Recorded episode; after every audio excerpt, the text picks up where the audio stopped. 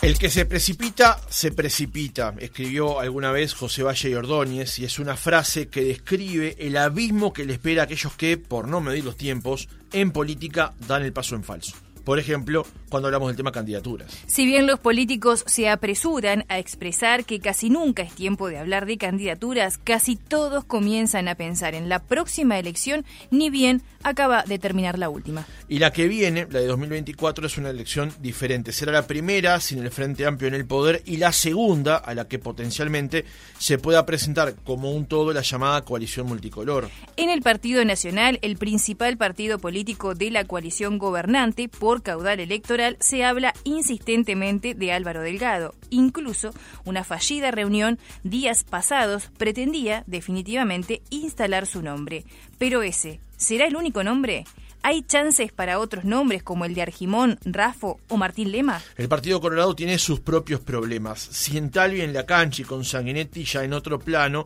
la colectividad de Rivera aún no tiene candidato definido en ninguna de sus alas. Quien parece tener más claro el panorama es Cabildo Abierto. En el Frente Amplio hay varios nombres y otros que parecen estar interesados mientras el de Orsi está sobre la mesa, entre otras cosas, porque ya no podrá ser reelecto en Canelones, también surge en el interés de convocatorias serenistas progresistas marcar un perfil y aún sigue sin claridad cuál es el camino que tomará la actual intendenta de Montevideo, Carolina Cose. ¿Cuál es el momento de hablar de candidaturas? ¿Cómo se construyen? Lo conversamos en nuestra entrevista central con Antonio Cardarelo, doctor en ciencia política y docente.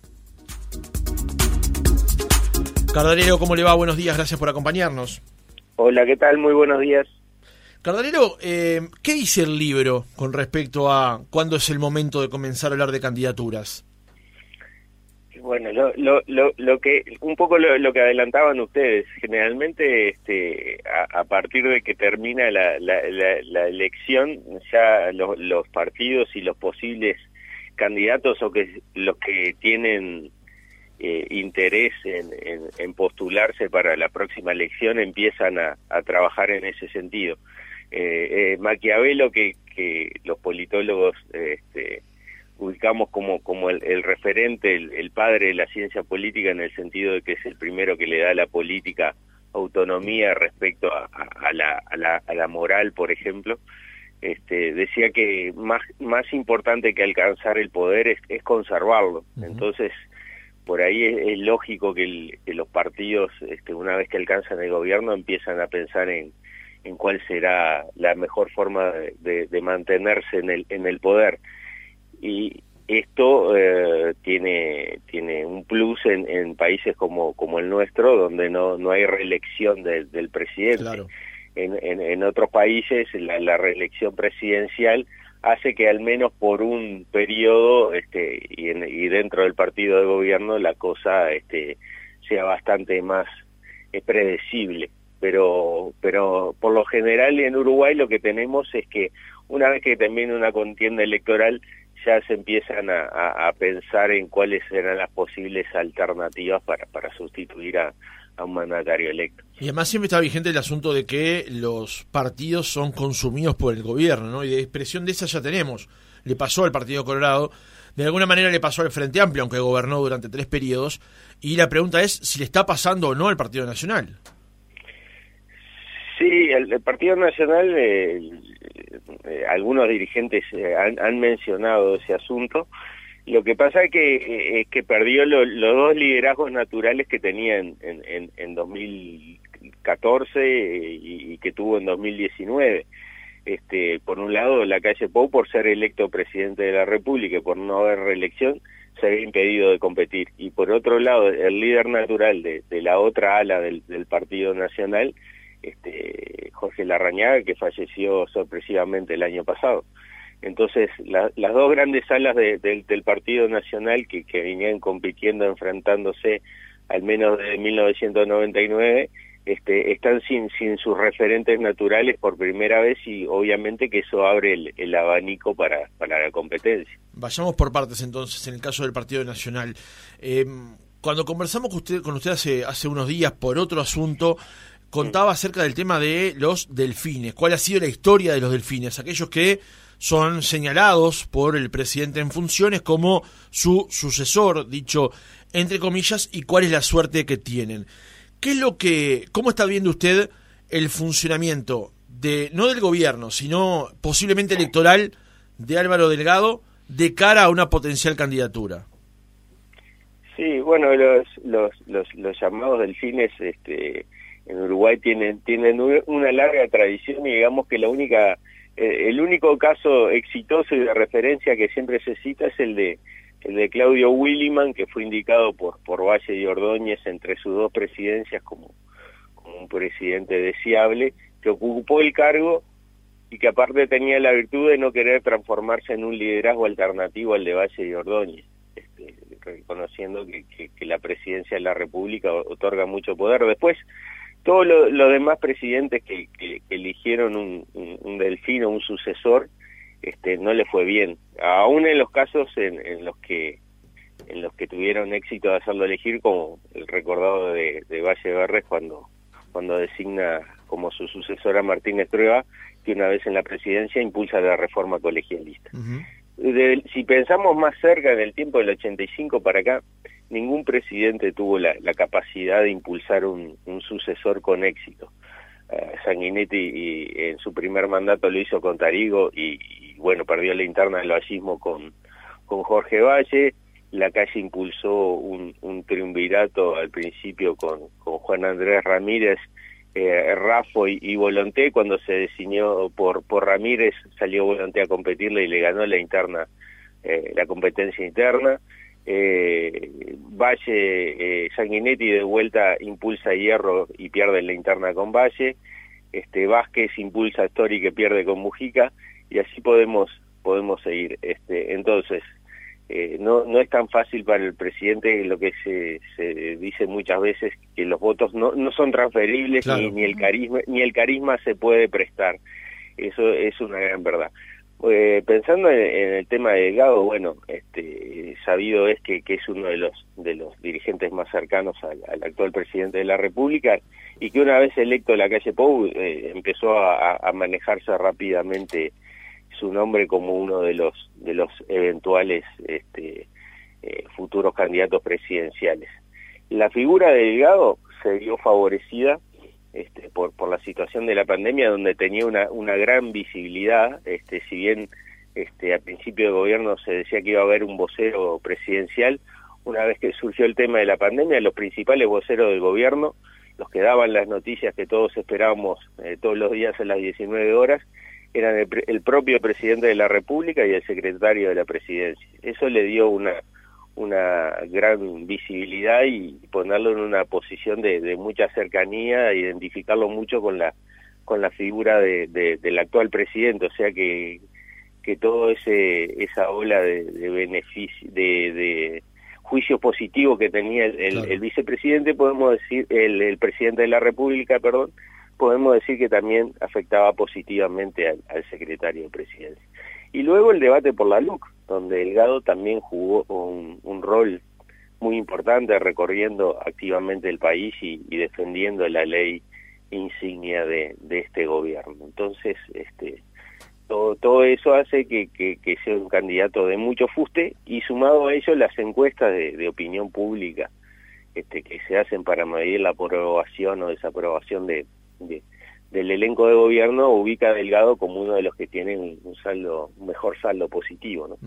Entonces todo eso lo, posiciona de manera muy fuerte como, como, como ser el, más, el, sucesor más posible. Claro. Ahora, en, en este caso, Cardalero, para Delgado, además de la eh, la valoración histórica con respecto al tema de ser eventualmente delfín, y esto dicho con todos los respetos, por supuesto, del presidente de la República, este, e, e, esa posición eventualmente también trae aparejada otra complejidad, que es la propia arquitectura de la coalición multicolor, que el actual presidente de la República fue exitoso conduciendo justamente ese proceso, justamente porque lo llevó a la primera magistratura, pero eso le añade una dificultad más, ¿no? Saber conducir un proceso de eh, un agrupamiento de cinco partidos, ¿no? Claro, eh, lo que tenemos que tener en claro es que la coalición como un, como un todo eh, va, van a competir juntas con las reglas electorales que tenemos y con la con el perfil que tienen los partidos van a competir unidos en, el, en la segunda vuelta o, balotaje de, noviembre del 2024. Este, pero pero en, las internas este, de junio y en, la primera vuelta de octubre van a tener que competir. Y esto porque eh, las reglas eh, electorales que tenemos estimulan la, la, competencia. Los partidos socios de la coalición este, eso lo, lo, dice la teoría sobre los sistemas electorales y está ampliamente este, demostrado, este, les va mejor si, si tienen a su vez un candidato presidencial, porque una de las de las posibilidades que se manejan es bueno que compita ya la coalición como un todo desde las internas. Bueno, pero ahí le iría muy bien al, al, al partido, a la agrupación que llevara el candidato presidencial, pero no necesariamente a los socios. Sin embargo, compitiendo separadamente, es más probable que tengan una posibilidad de tener una bancada este, legislativa más, más, grande si el partido va con su propio candidato presidencial y después sí compiten este, juntos en, en, en, la segunda vuelta o, o balotaje. Entonces todo eso hace eh, un equilibrio difícil de, de competencia y, y, cooperación que, que es muy difícil en, en, los sistemas. En otros países como, como Brasil, por ejemplo, es muy común que los partidos aliados de, de, los candidatos presidenciales este, no, presenten sus propios candidatos. El PMDB, el partido partido histórico que ha estado generalmente siempre en, las coaliciones de gobierno, sea con partidos de, de, centro, centro derecha como el PSDB de, Fernando Enrique Cardoso, o incluso estuvo aliado también con el PT de Lula en los, en los tres primeros gobiernos. Entonces, y nunca presentaba candidato presidencial. Y, y bueno, los, los, las coaliciones que se están armando ahora o alianzas electorales rumbo a las elecciones de octubre de este año también muestran el mismo escenario, pero en el caso uruguayo es, es distinto porque, por lo que te decía, los partidos van a presentar, ni el Partido Colorado va a resignar no presentar un, candidato presidencial pese a los problemas internos que tiene para, para reconstruir otra vez un, un liderazgo o un par de, de liderazgos o candidaturas atractivas, y por supuesto Cabildo Abierto no, no va a dejar, Manini no va a dejar de competir él de mostrarse como un presidencial eh, eh, con, posibilidades o, tratar de vender la idea de que puede ser él el que represente la coalición en una segunda vuelta. Con, eh, para cerrar el, tramo del reportaje con respecto al Partido Nacional, la pregunta de cabe es qué pasa con el resto del Partido Nacional, con lo que se llama la otra ala, el ala wilsonista del Partido Nacional. Se lo pregunto porque ayer en una entrevista que está publicada en la diaria a Gastón Cosia acerca de una serie de actividades que están realizando en la Casa de los Lamas, se le planteaba por eh, Beatriz Argimón y él dice, no tengo dudas de que el nombre de Beatriz va a estar y no es que vaya a estar porque lo decida ella, el Movimiento Nacional de Rocha o cualquier otro grupo, sino que va a estar porque la gente ya la empieza a apreciar. ¿Qué es lo que pasa con la otra ala del Partido Nacional? ¿Cómo se va o cómo se podría reorganizar de forma de justamente ser un contrapeso también para una eventual candidatura de Delgado? Sí, ahí ahí hay, hay que ver este lo, que decíamos, el, candidato natural de Sala este, ya no está y son, son varios lo que pretenden. Bueno, el senador Gandini con, con la recreación del movimiento este, por la patria claramente y, el haber presentado una lista alternativa a la elección del directorio claramente este, eh, puede puede ser un aspirante. Y después la, la figura de, la vicepresidenta este, Beatriz Argimón que, que por, por disposición constitucional no puede nuevamente presentarse para ese cargo. Por lo tanto este es muy probable que aspire a una, candidatura eh, presidencial, al menos para lograr este, un, posicionamiento fuerte, por más que, eventualmente no logre eh, tener la, la candidatura del, del, partido, si los precandidatos que se presentan generalmente después se transforman en, en cabeza de listas este, más o menos este, exitosos. Y en el caso de, de Beatriz Argimón, este, en la entrevista esa que, que, que mencionás, este, se recuerda que tiene un, pasado en el, en el, movimiento nacional de, Rocha que este, jugó un rol muy importante en, la década del 80, este, principio de, los 90, este, en, en, la conformación de, del partido en la presentación electoral cuando estaba unido con Movimiento por la Patria e incluso durante el, gobierno de, de, la calle Herrera. Este, Argimón, este, obviamente tiene una visibilidad, tiene la ventaja de tener una visibilidad importante, este, pero también algunas encuestas este, muestran que, que tiene un juicio, una evaluación este, con un saldo negativo. Y eso son cosas también que, que, que, los dirigentes evalúan a la, hora de, posicionarse detrás de un candidato, de, de armar una candidatura presidencial. Este, otras posibilidades sería que alguno de los candidatos del de ala herrerista o de, lo que se llamó todos este, de su presentación este, no, no acepte ir atrás de Delgado y, apueste a, pasarse a la otra ala del, del, partido. Figuras como, como Rafo, que tiene, por ejemplo, que tiene eh, Laura Rafo, que tiene una, una presencia mediática muy fuerte, que es, que es muy, muy reconocida y que tuvo un papel importante en la, en la elección departamental y es vista como una figura que surge naturalmente en las encuestas de opinión pública, si bien bastante lejos de Delgado, pero eh, en un segundo escalón junto con Argimón por lo menos. Bien, Cardarero, en, en este escenario, para pasar a, otro partido político que al parecer no tiene las cosas tan claras como, por ejemplo, el Partido Colorado. Allí, eh, eh, sin, sin Talvi con, y con Sanguinetti en, una, en una situación ya un poco más como retirada, eh, ¿cuál, cuál serían, ¿cuáles serían las figuras que podrían de alguna manera eh, impulsarse para la próxima para la próxima elección? Bueno, ahí dentro de lo de lo que fue Ciudadanos se especulaba que el actual ministro de Ambiente, este, Adrián Peña, ocupara ese lugar, jugó un rol muy importante de, articulación, este, hacía lo que varios dirigentes han señalado, hacía el trabajo que Talvino hacía, que era mucho más este, mediático, el trabajo de, articular con dirigentes eh, de, todo el país, era un poco el, trabajo que tenía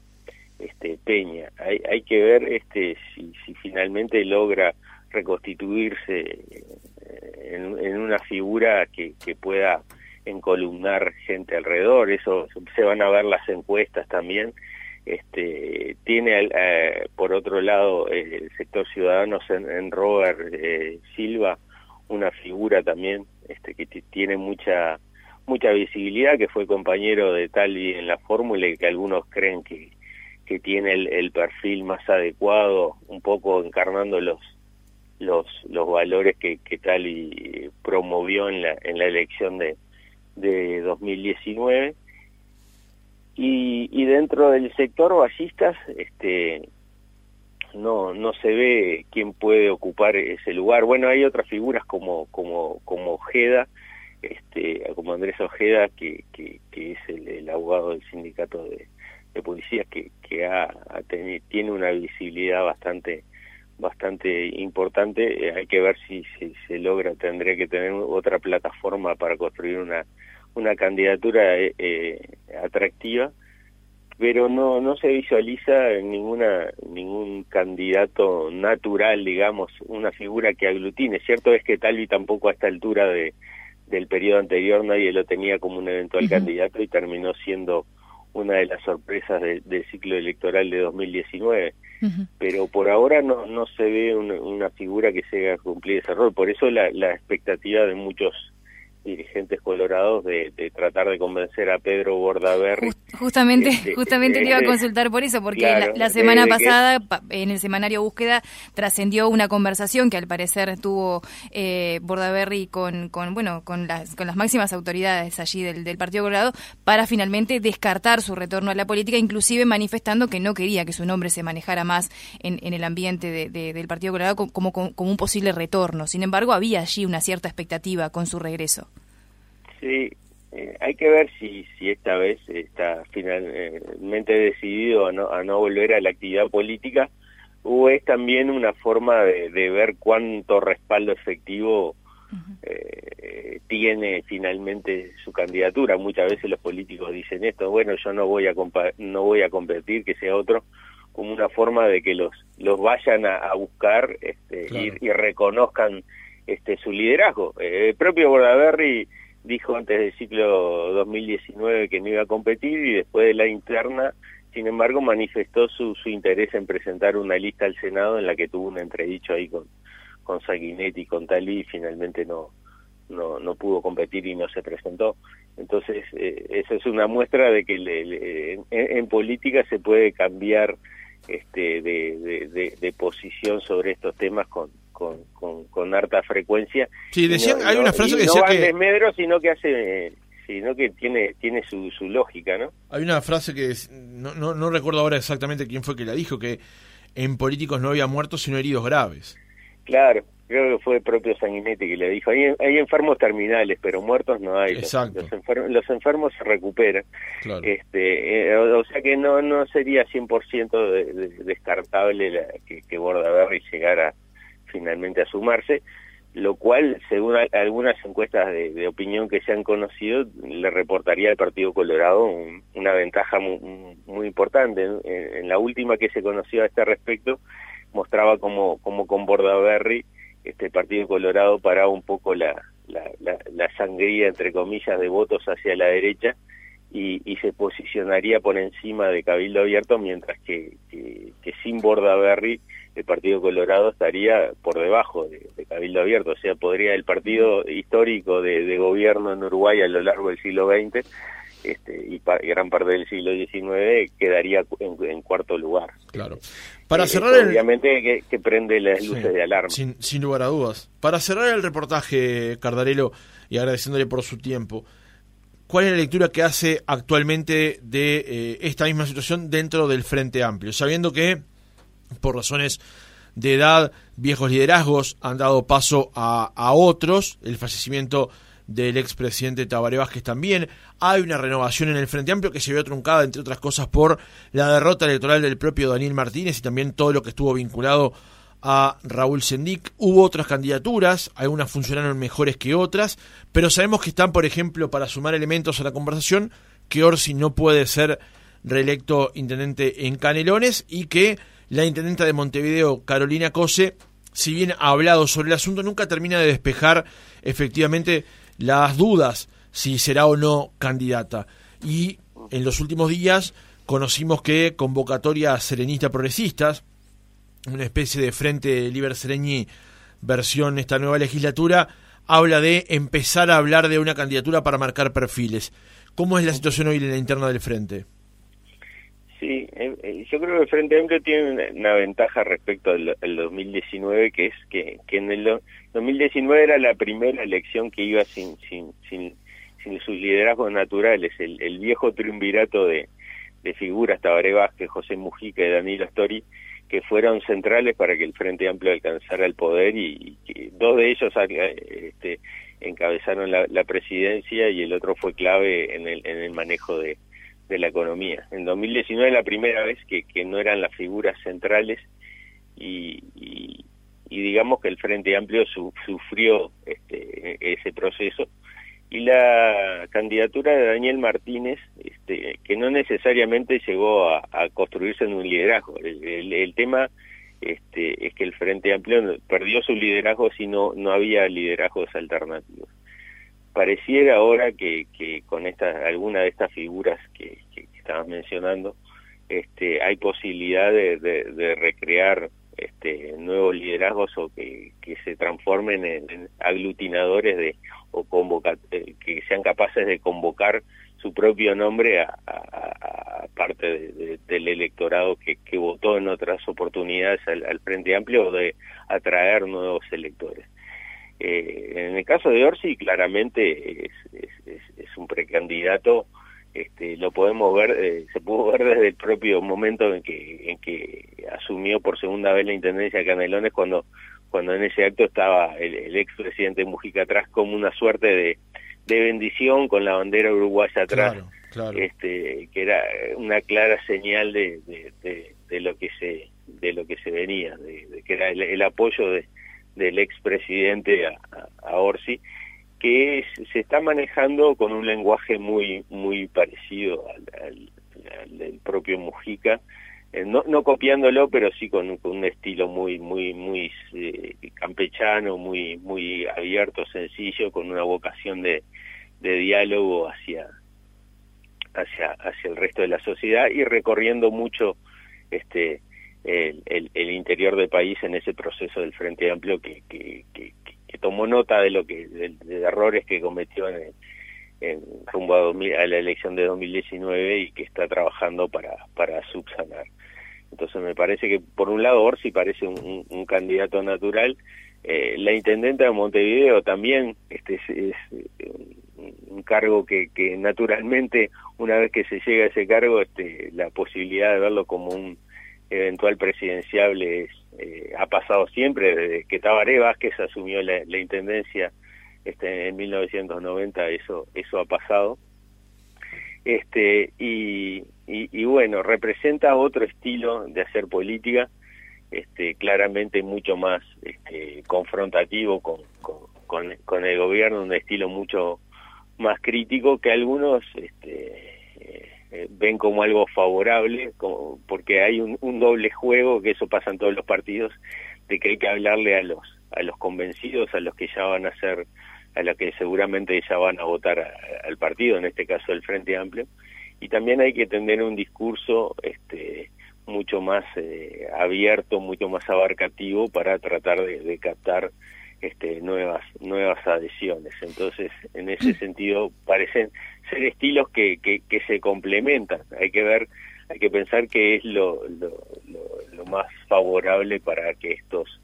eh, eh, cómo, cómo se ordenarían eventualmente en una fórmula presidencial, pero hay otros nombres. Este, hay dos precandidatos que ya compitieron en, en, en 2019, que son este, Mario Vergara por, por, el, por, por, progresistas, convocatoria progresistas seriñistas, este, que, que, que, que marcó un perfil importante y que trata de que esa ala del partido este, se vea se vea fortalecida y presentarse como una alternativa